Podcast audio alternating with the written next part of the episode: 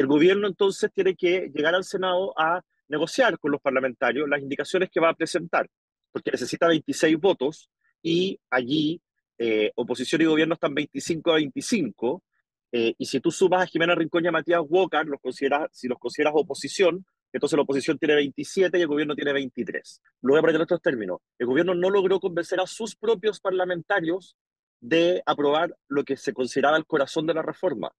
Eh, entonces, el gobierno, de verdad, si quiere sacar este proyecto de presiones, va a tener que ceder mucho.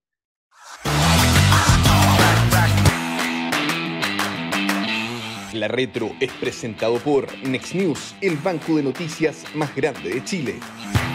¿Cómo están? Muy buenos días y bienvenidos a La Retro, este espacio de conversación y análisis para la audiencia del libro que preparamos semana a semana, ya bien entrado enero de, este año. El tema es obvio y antes de, analizar lo que es la reforma previsional, saludamos a nuestros panelistas de siempre, Cecilia Cifuentes, economista y directora del Centro de Estudios Financieros del S Business School, Guillermo Ramírez, abogado y además diputado de la UDI, jefe de bancada además de ese partido en la Cámara. Em, lo primero, ¿cómo están? ¿Cómo les ha ido? Semana calurosa, pero además muy intensa, con mucho calor en el debate legislativo.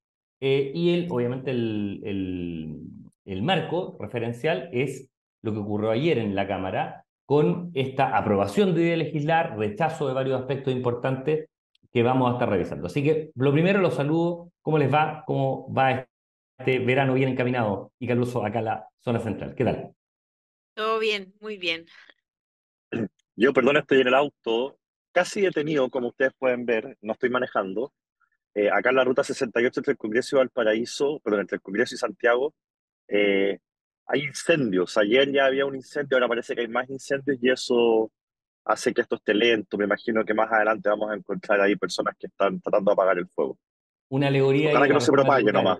Una alegoría de la sí. lenta, medio incendiada, que, avanza poco, avanza y no avanza. En fin, hagamos un resumen muy, muy corto del estado del arte. Ayer se vota, efectivamente se aprueba la ley de legislar, una mayoría, necesitaban 78 votos, lograron un poco más que eso, y algunos aspectos se aprobaron, ¿no es cierto? La PGU, con la revisión cada cuatro años, esta famosa fórmula del gallito, del gatillo, perdón, em, que se ha discutido muchas veces, el autopréstamo de hasta 30 UF, un poquito más de un millón de pesos, con estas devoluciones de dos puntos porcentuales de la cotización eh, a partir del mes subsiguiente, el préstamo por dos años, en fin.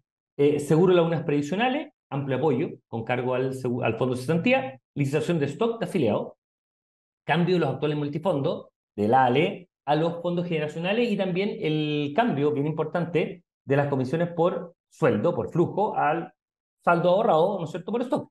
Pero hubo varios aspectos rechazados, quizás tanto más importantes, el 3x3, el Fondo Integrado de Pensiones, el administrador previsional y el inversor de pensiones del Estado, todo lo que implicaba el, la presencia del Estado. Entonces, parto, Guillermo, contigo.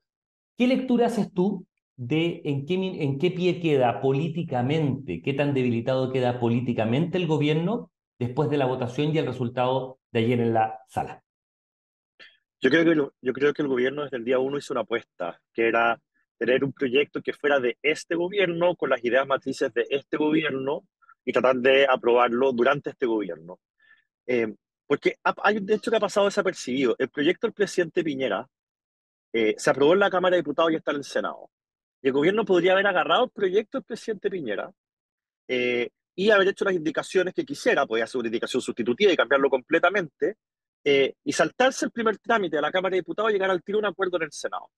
Pero el gobierno no lo quiso hacer, no lo quiso hacer creo yo, por una mirada un poquito corta, incluso un poquito mezquina, de decir, ¿cómo vamos nosotros a terminar aprobando un proyecto que al menos en el título, en la primera página, dice que fue presentado por el presidente Piñera? No hagamos el nuestro. Y la verdad es que la ironía está en que este proyecto llega, se demora 14 meses llegar al Senado, o sea, perdieron 14 meses, y llega un cascarón, llega algo más o menos vacío por las cosas que se rechazaron, como todo el 6% se rechazó, por lo tanto, todas las normas que tienen que ver con solidaridad intergeneracional, intergeneracional, que era la gran mayoría del proyecto, todo queda rechazado. Eh, en circunstancias, fíjense ustedes la ironía, que el presidente Piñera tenía, eh, o lo que pasó a la, al Senado del presidente Piñera, era una distribución de 3-3. Pero el gobierno hoy día está mucho más atrás que eso. Después de 14 meses, tiene su propio proyecto, un cascarón, algo vacío, y lo que va a pasar es que ahora el gobierno va de verdad a tener que sentarse a conversar con intención de ceder, porque en la Cámara les ocurrió esto en un lugar donde tienen mayoría. Sí, en la Cámara de Diputados no olvidemos que el gobierno tiene mayoría. En cambio, en el Senado no la tiene. Eh, y si así les fue en la Cámara, entonces yo creo que en el Senado van a tener que agachar el moño y van a tener que ceder mucho más si quieren que haya un acuerdo y saquemos las pensiones adelante. Yo quiero que haya un acuerdo, yo quiero sacar las pensiones adelante, pero el gobierno no puede pretender eh, pasar un proyecto como el que estaba presentando. Vamos, Guillermo, después a analizar este tema de cascarón, estas nueces, ¿no es cierto?, con la cáscara, pero adentro la carne finalmente, el corazón de la reforma, o varios de los corazones de la reforma, eh, fuera. Y lo vamos a conversar en un par de minutos más. Cecilia, de lo aprobado y lo rechazado, ¿qué aspectos consideras positivo técnicamente? Mira, estos aspectos que se aprobaron me parecen muy, muy bien encaminados. Algunas luces amarillas o naranjas, por decirlo de una manera, y algunos aspectos que directamente no te gusten de, de lo que finalmente quedó como saldo de la aprobación y la votación ayer en sala. Bueno, yo creo que el, elemento que me parece más razonable, porque además es un tema que está hace mucho tiempo, es el seguro de, lagunas previsionales. Es decir, que cuando las personas están desempleadas, el seguro de cesantía les pague las cotizaciones. Eso es algo que la verdad que es de todo sentido común, es razonable, sobre todo si es que partimos de la base, y esto es lo que muestran los estudios técnicos, que lamentablemente se miran poco, que la principal causa de las bajas pensiones son las lagunas, es la falta de cotizaciones, mucho más que cualquier otra cosa. Así que eso me parece positivo. Eh, el cambio de multifondos a fondos generacionales el, título me parece bien, o sea, aquí uno tiene que hacer cambios en la política de inversiones de los fondos de pensiones, yo creo que eso es algo que es necesario, estamos con una política que lo hemos hablado antes, tremendamente compleja, llena de más de 100 límites que tienen que estar cumpliendo los gestores de los fondos, así que creo que racionalizar la política de inversiones también es algo que me parece positivo. El autopréstamo, si bien es bastante restrictivo, a mí no me gusta. Eh, creo que hay otras formas de, acercar a las personas al sistema de pensiones, a la cotización.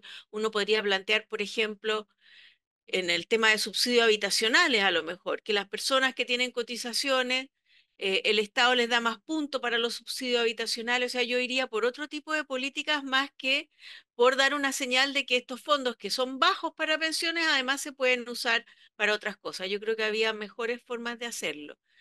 Eh, y de, las cosas que se rechazaron, yo comparto los rechazos. En el fondo creo que se rechazaron los elementos más negativos del proyecto. La división del 3-3, el inversor estatal, que me parece que es impresentable, que, que no compita en igualdad de condiciones con los inversores privados. No se entiende cuál es la razón de eso. Y la única razón es que el Estado efectivamente quiera manejar una parte importante del mercado de chileno. Y eso me parece que es el elemento más peligroso de la reforma, incluso más peligroso que la división de la cotización. El hecho de que tengamos al Estado manejando parte importante del mercado de chileno, creo que es un elemento tremendamente riesgoso porque deja abierta la posibilidad de que gobiernos a lo mejor más irresponsables usen los fondos de los trabajadores con fines políticos. Así que eso me parece que es positivo que se haya rechazado y el gobierno ahí tiene que hacer cambios muy radicales en su proyecto, me parece a mí en todos los temas de organización industrial, en que fueron rechazados también este administrador de cuentas. Así que en ese sentido, yo creo que la votación en particular, eh, con algunos peros, pero me parece que fue razonable. Sí, el tema, el tema finalmente de potenciar el Estado como un ente mucho más activo, mucho más, un actor mucho más protagónico, eso quedó bastante debilitado respecto a esto. Guillermo, en tramitación parlamentaria, si nos puedes contar, porque tú eres el que maneja el tema, ¿qué es lo que se viene ahora? ¿El gobierno tiene que hacer indicaciones? Eh, ¿Se pueden presentar indicaciones por parte de eh, los parlamentarios? ¿Qué es lo que se viene? O sea, se para en febrero, no hay problema, y en em, marzo se retoma en el Senado, se hacen indicaciones ahí, se vuelve después de comisión mixta. ¿Qué es lo que se viene? ¿Cuál es el derrotero un poco de lo que se viene para el proyecto de reforma de pensiones? A ver, primero hay que decir que la tramitación de un, de, de, un proyecto de ley o de una reforma de pensiones tiene dos características. La primera es que todas las normas, o casi todas las normas, se tienen que aprobar por mayoría absoluta. Eso significa, eso significa que, que, que, aunque hayan 30 senadores en la sala, el gobierno para aprobar cualquier cosa siempre necesita el voto de 26, que es la mayoría absoluta en el, en el Senado. Eh, y la segunda característica es que eh, prácticamente todos los temas y todas las normas son de iniciativa exclusiva del presidente, por lo cual los parlamentarios no podemos presentar indicaciones. ¿ya? Dicho eso, el gobierno entonces tiene que llegar al Senado a negociar con los parlamentarios las indicaciones que va a presentar, porque necesita 26 votos y allí eh, oposición y gobierno están 25 a 25, eh, y si tú sumas a Jimena Rincón y a Matías Walker, los consideras, si los consideras oposición, entonces la oposición tiene 27 y el gobierno tiene 23. Eh, con lo cual, lo que viene ahora es una negociación muy intensa. Y, y claro, para nosotros hay ciertas líneas rojas. una de las cosas más increíbles era lo que está diciendo Cecilia, ¿cierto? Que, que la FP estatal no compitiera en igualdad de condiciones con las demás y que luego se hace esta licitación de stock en el que el único criterio es precio, con lo cual era previsible pensar de que esta FP estatal iba a terminar controlando el 30% de los fondos de pensiones en Chile, lo cual a nosotros nos parece un despropósito absoluto. Eh, va a estar el tema de la distribución de los seis puntos de cotización. Ayer en la Cámara de Diputados rechazamos incluso la creación de estos seis puntos adicionales de cotización, de tal manera de que la discusión tenga que quedarse entera de nuevo en el Senado. Eh, y, un tema importante, que, que lo dije en la, en la intervención anterior, pero para que quede bien claro, el gobierno tiene mayorías en la Cámara y aún así le pasó lo que le pasó. O sea, lo voy a poner en otros términos. El gobierno no logró convencer a sus propios parlamentarios de aprobar lo que se consideraba el corazón de la reforma. Eh, entonces, el gobierno de verdad, si quiere sacar este proyecto de pensiones, va a tener que ceder mucho. Y yo quiero insistir en que nosotros sí queremos llegar a un acuerdo, pero necesitamos tener un buen acuerdo. Esto no se puede transformar en un gallito ideológico, porque eso de nada sirve a las pensiones. ¿Hay posibilidad, Guillermo, de sustituir el proyecto del gobierno actual por el gobierno, eh, por el proyecto del presidente Sebastián Piñera, que está además en acuerdo, entiendo, en, en, en la Cámara, o, o, mm, digamos, operacionalmente, no sé cómo decir, eh, administrativamente, en la parte de tramitación, no se puede? ¿O es una alternativa ponerlo arriba de la mesa y empezar a discutir sobre eso ya? El gobierno puede hacer lo que quiera. Eh, en esto el gobierno tiene amplias mayorías que manda, tiene la pone las urgencias, presenta las indicaciones, pero en el caso de las indicaciones en particular, para que se las apruebe necesita 26 votos. Si el gobierno quisiera seguir tramitando el proyecto de Piñera, puede hacerlo. Eh, si quieren seguir con el, proyecto propio, pueden hacerlo. Si quieren presentar en el proyecto propio una indicación sustitutiva y cambiar el proyecto completo o el de Piñera, también pueden hacerlo. El gobierno aquí tiene poder absoluto. El asunto es que necesita 26 votos siempre, cada vez que quiera hacer algún cambio en el Senado. Y eso es lo que para ellos va a ser difícil. Eh, en todo caso, em, después de 14 meses tramitando su proyecto y que lograron sacarlo en la Cámara de Diputados, aunque sea medio vacío, pero logran sacarlo, sería muy raro eh, que ahora empezara a tramitar el proyecto del presidente Piñera. O sea, no lo entendería nadie, pero bueno, cualquier cosa puede pasar. Puede pasar. Tú Guillermo, para, para dar la palabra a Cecilia, que el Estado se rechazó, ¿no es cierto?, que una entidad del Estado pueda administrar el 30% de los fondos de pensiones. Una haciéndose una idea, los fondos de pensiones están en torno a 160 mil, pero antes los retiros estaban en 200 mil millones. Si uno hace una regla de tres muy, muy simple, estaremos hablando de 65 mil, 70 mil millones de dólares. El presupuesto en Chile está en torno a los 90 mil millones, ¿no es cierto? En un, presupuesto eh, anual. O sea, es tener, el, es administrar casi un presupuesto completo. Y ahí voy al tema de Cecilia. Por eso también el riesgo de que finalmente hay incentivos políticos para empezar a distribuir, empezar a, ¿no cierto?, a manejar demasiada plata con incidencia, ¿no cierto?, mercado capital muy importante, con conflicto de interés, que lo hemos hablado muchas veces respecto a eso. Eso afortunadamente en Chile quedó rechazado y rechazado por una parte importante incluso del actual oficialismo. Sí, yo creo que efectivamente ese, si uno tuviera que decir cuál es el elemento que era más riesgoso del proyecto de, pensiones del gobierno, a mi juicio era esta, este interés oculto en, eh, y no tan oculto en el fondo, en tener mayor incidencia en el mercado de capitales. Esto es algo que está en el centro de la ideología del Partido Comunista en el fondo.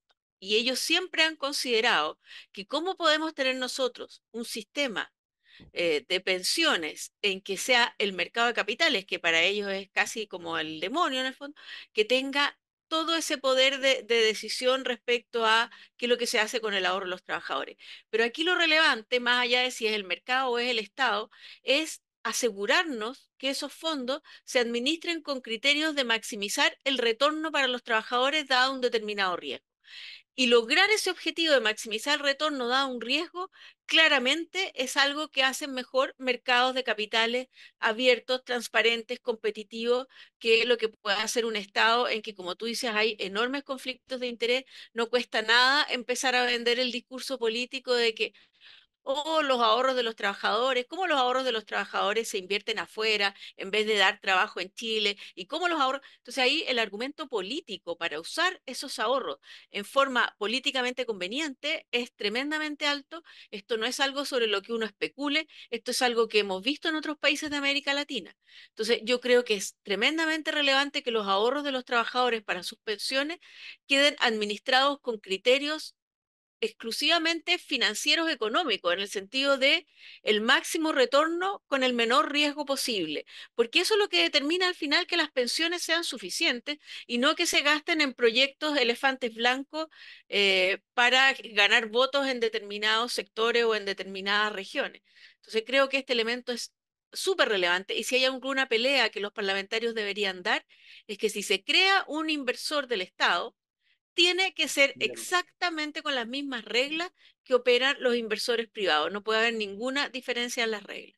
Que, que es importante. Guillermo. De hecho, perdona, Cristian, de hecho, eh, para espanto mío al menos, yo me imagino que la Cecilia también, eh, durante la tramitación del proyecto, cuando nosotros decíamos, mira, pero el, el, Estado no puede pretender manejar esta cantidad absurda de plata y tener ese nivel de control o de injerencia sobre el mercado de capitales, eh, la respuesta de la ministra Jara, me acordé porque Cecilia hablaba de que esto está en el centro de la ideología de los comunistas, decía que llevamos demasiados años en el que no hay ningún control democrático sobre el mercado de capitales.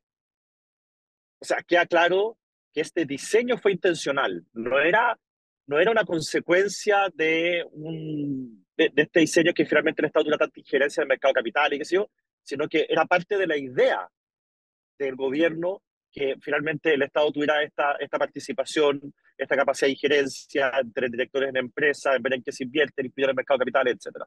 Claro, eso uno lo ve y es lo que se rechaza ayer. O sea, mayor eh, si uno lo ve desde arriba, tratando de verlo de arriba lo más neutro posible, mayor incidencia, mucho más eh, incidencia del Estado y menos del sector privado, que es obviamente un aspecto que al sector de la izquierda en general le genera bastante rechazo, el, la incidencia. Guillermo, el, Claro, hubo una, una sensación media amarga para el gobierno en, la interna. Ellos saben que efectivamente no se logró todo, pero además el sabor en boca, como diría un viñadero, final quedó muy, muy, con un retrogusto, ya se el ramo muy, muy amargo, con el tema del factor Ibáñez. Eh, entonces, quería preguntarte, ¿cómo proyectas eso? Eh, la verdad que fue un gafe importante, un autogol monumental, mayúsculo, indignación del gobierno era total. Eh, se proyecta que finalmente demócratas, una parte incluso amarillos, todo el sector más bien de centro, centro-izquierda, ¿no es cierto?, pueda quedar muy, muy dolido con el gobierno en esto. ¿Cómo se proyecta con la votación del Senado o eventualmente los, los apoyos políticos que van a tener que lograr el gobierno del oficialismo en los próximos meses para la tramitación de este aspecto? Porque efectivamente el insulto que le plantea Ibáñez a la senadora Rincón es gratuito, mayor y absolutamente innecesario. Sí, lo de Diego Ibañez es increíble, porque al final eh, esto dar su gustito y, y, este comentario estuvo a punto de derribar la reforma de pensiones del gobierno, porque en un momento en que el gobierno había conseguido los votos para aprobar la idea de legislar, diez minutos antes de la votación, Diego Ibañez se despacha este discurso que pone en riesgo los votos de demócratas. Bueno, en fin. Eh, el discurso de Diego Ibáñez, Cristian, es una demostración de lo caliente que está el ambiente y de lo muy polarizada que es la discusión en materia de pensiones. Y yo no preveo que vaya a ser demasiado distinto en el Senado. Eh, yo me imagino que ahora vienen las vacaciones, el receso legislativo en febrero, eh, y creo que van a bajar las revoluciones. Me imagino que la senadora Rincón, que fue la, la, persona mencionada por Diego Ibáñez y, y, la principal víctima de ese discurso, va a llegar en marzo ya eh, sin el enojo que tenía ayer.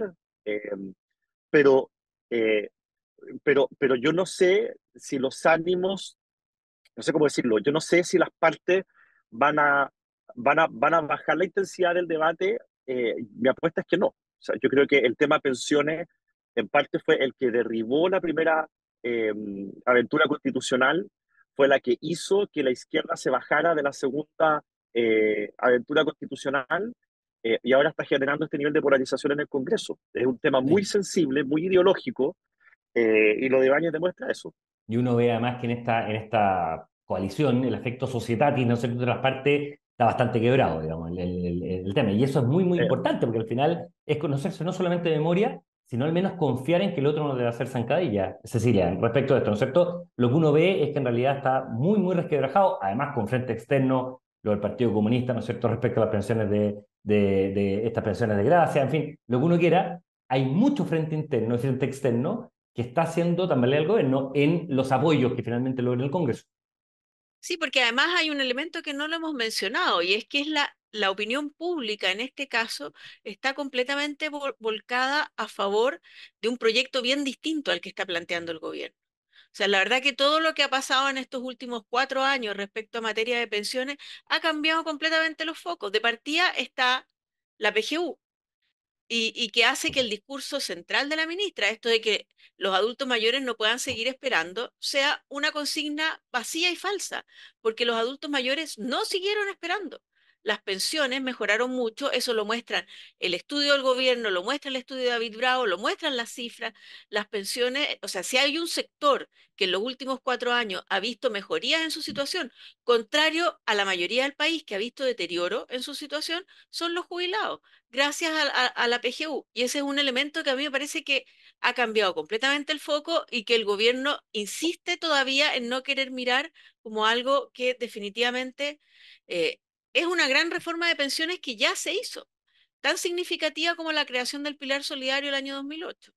Tan significativa con tres y medio, cuatro, cinco, los cálculos obviamente son muy distintos respecto de eh, puntos de cotización adicional, cambios en tasa de reemplazo muy, muy significativas y obviamente una política pública bien transversal impulsada por el presidente Sebastián Piñera, continuamente el presidente Gabriel Boric, que ha sido muy destacada en todo estos ámbitos. Em, muchísimas gracias como siempre por estar en, eh, en eh, audiencia nuestra, como, como siempre decirle Cifuente, economista y directora del Centro de Estudio S Business School, del estudio, Centro de Estudios Financieros, perdón, y Guillermo Ramírez, abogado y diputado de la UDI. Muchísimas gracias, que tengan unas muy buenas vacaciones, terminamos un poco este ciclo, probablemente los vamos a estar encontrando en marzo, ya para seguir con los palillos ahí, desmenuzando el tema de las reformas económicas impulsadas por este gobierno. Que tengan un muy buen día y nos estamos viendo. Que estén muy bien. Chao. Nos vemos, felices vacaciones. Muchas gracias, felices vacaciones, que les vaya muy bien. La Retro es presentado por Next News, el banco de noticias más grande de Chile. El Libero, la realidad como no la habías visto.